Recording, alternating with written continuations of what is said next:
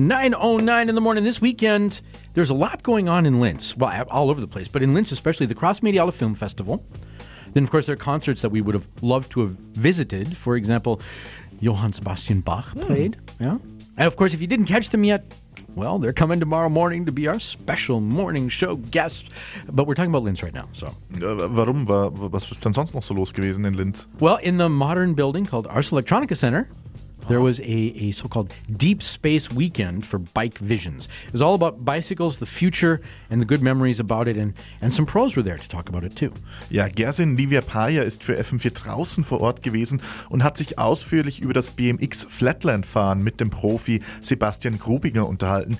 BMX Flatland ist nämlich die künstlerische Seite des BMX Fahrens, also genau gesagt tanzen begabte Menschen mit ihrem Rad in einer leicht gekrümmten Haltung auf flachem Asphalt. And Gerson also talked about the uh, mainly men dominated role of this artistic sport. So let's listen.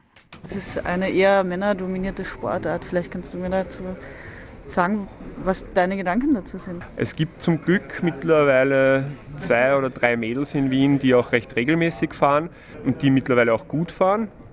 Weltweit ist es so, dass vor allem Japan extrem viele Mädels hat im Nachwuchsbereich, die auf einem Niveau fahren, wo viele europäische Fahrer, auch, auch Burschen irgendwie hinten nachstehen. Also Japan unterstützt extrem viel die Jugend und die Kinder. Also da gibt es Kinder im Alter von vier Jahren, die Tricks machen, die ich noch nicht geschafft habe bis jetzt. Glaubst du, dass in Japan das so viele machen, weil da einfach so eine, also wenn man Japan an die Städte denkt, ist einfach alles voll mit Beton und Beton ist ja das, was ihr braucht, oder? Also ich war vor eineinhalb Jahren in Japan und waren definitiv die besten Spots, die ich gefahren bin, auch mit super coolen Hintergründen.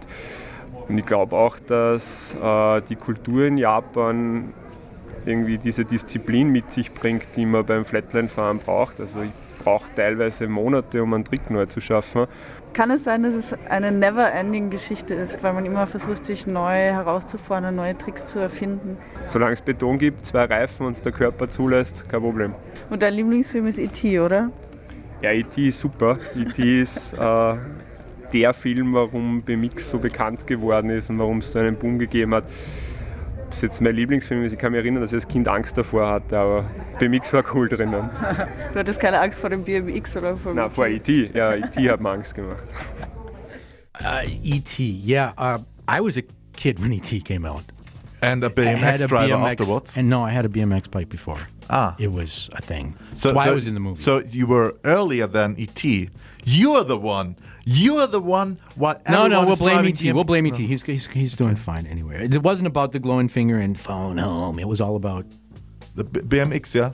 So, so habe ich es auch in Erinnerung. street cred. Street Credibility. Also irische street cred. cred. E.T., der BMX-Fahrer mit Hoodie und äh, nach Hause telefonieren und Weg finden und Yeah, yeah, that's fine. Yeah. Okay. Skip.